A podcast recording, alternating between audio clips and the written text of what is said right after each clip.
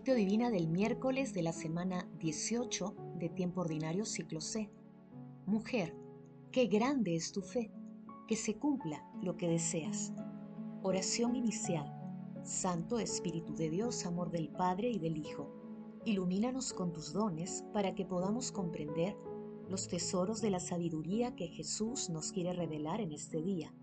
Otórganos la gracia para meditar los misterios de la palabra y revélanos sus más íntimos secretos. Madre Santísima intercede ante la Santísima Trinidad por nuestra petición. Ave María Purísima, sin pecado concebida. Paso 1. Lectura. Lectura del Santo Evangelio según San Mateo capítulo 15 versículos del 21 al 28. En aquel tiempo Jesús se fue de allí y se retiró a la región de Tiro y Sidón entonces una mujer cananea procedente de aquellos lugares se puso a gritarle, Ten compasión de mí, Señor, hijo de David. Mi hija es atormentada por un demonio. Él no le respondió nada. Entonces los discípulos se le acercaron a decirle, Atiéndela, que viene detrás gritando. Él les contestó, Solo he sido enviado a las ovejas descarriadas de Israel. Ella los alcanzó, se postró ante él y le pidió, Señor, ayúdame. Él le contestó, No está bien echar a los perros el pan de los hijos. Pero ella replicó, Tienes razón, Señor, pero también los perros comen las migajas que caen de la mesa de los amos. Jesús le respondió, Mujer, qué grande es tu fe, que se cumpla lo que deseas. Y en aquel momento quedó curada su hija. Palabra del Señor, gloria a ti, Señor Jesús. La cananea tuvo una gran participación en la curación de su hija. En efecto, Cristo no le dice que tu hija sea curada, sino, grande es tu fe, que se cumpla según deseas. Y aún fíjate bien en esto, allí donde los apóstoles habían fracasado y nada habían obtenido, ella lo consigue. Este es el poder, la una oración perseverante. El pasaje evangélico de hoy narra el diálogo significativo entre Jesús y una mujer cananea, que de acuerdo con la mentalidad judía era considerada impura. Los hechos ocurrieron en la región de Tiro y Sidón, en el actual Líbano, fuera de Israel.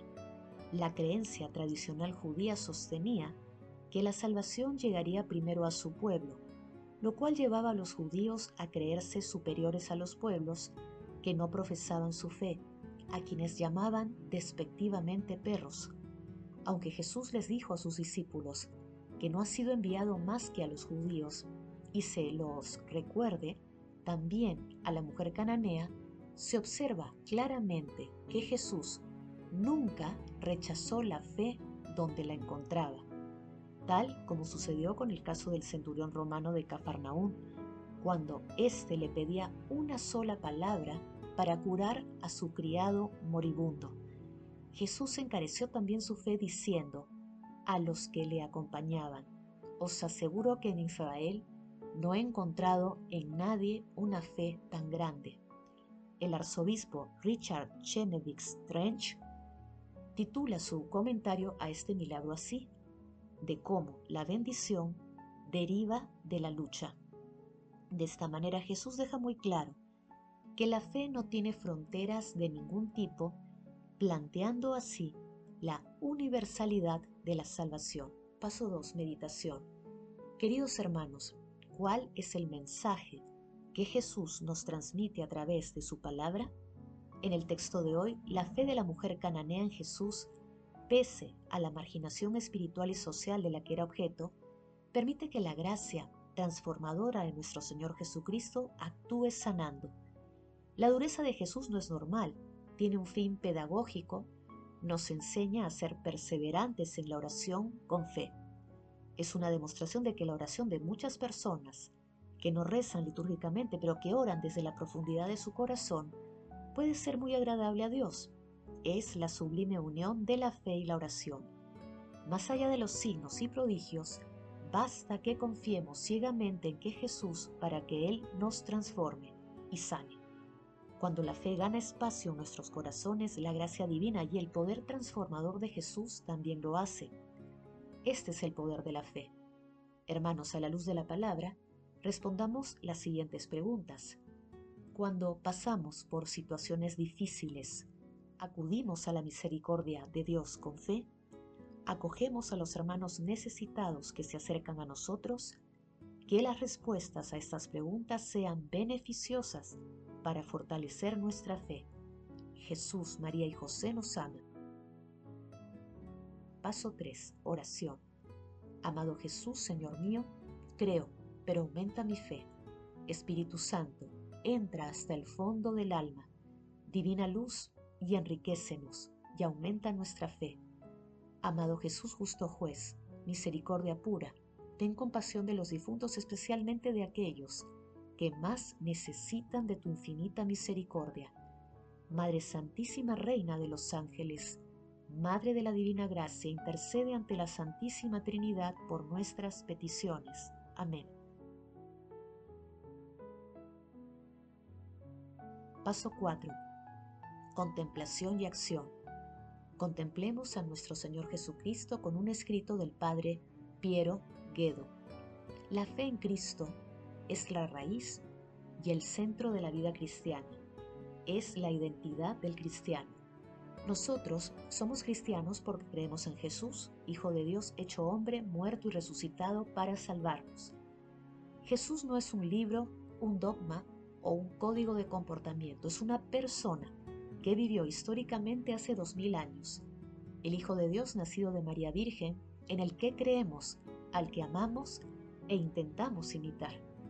Si Jesús ha resucitado verdaderamente y nosotros lo creemos de verdad, entonces todo cambia en mi vida y nada es ya como antes.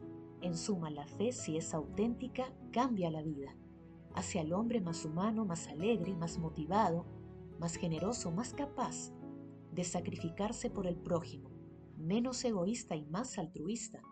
Naturalmente todo esto sucede si la fe es auténtica, sincera. No necesito ver a Jesús para amarle. Así es, creo en Él, le conozco, porque leo el Evangelio y le amo, le rezo y le pido todos los días amarle cada vez más. La fe tiene dos dimensiones, una intelectual, racional y otra emocional, existencial.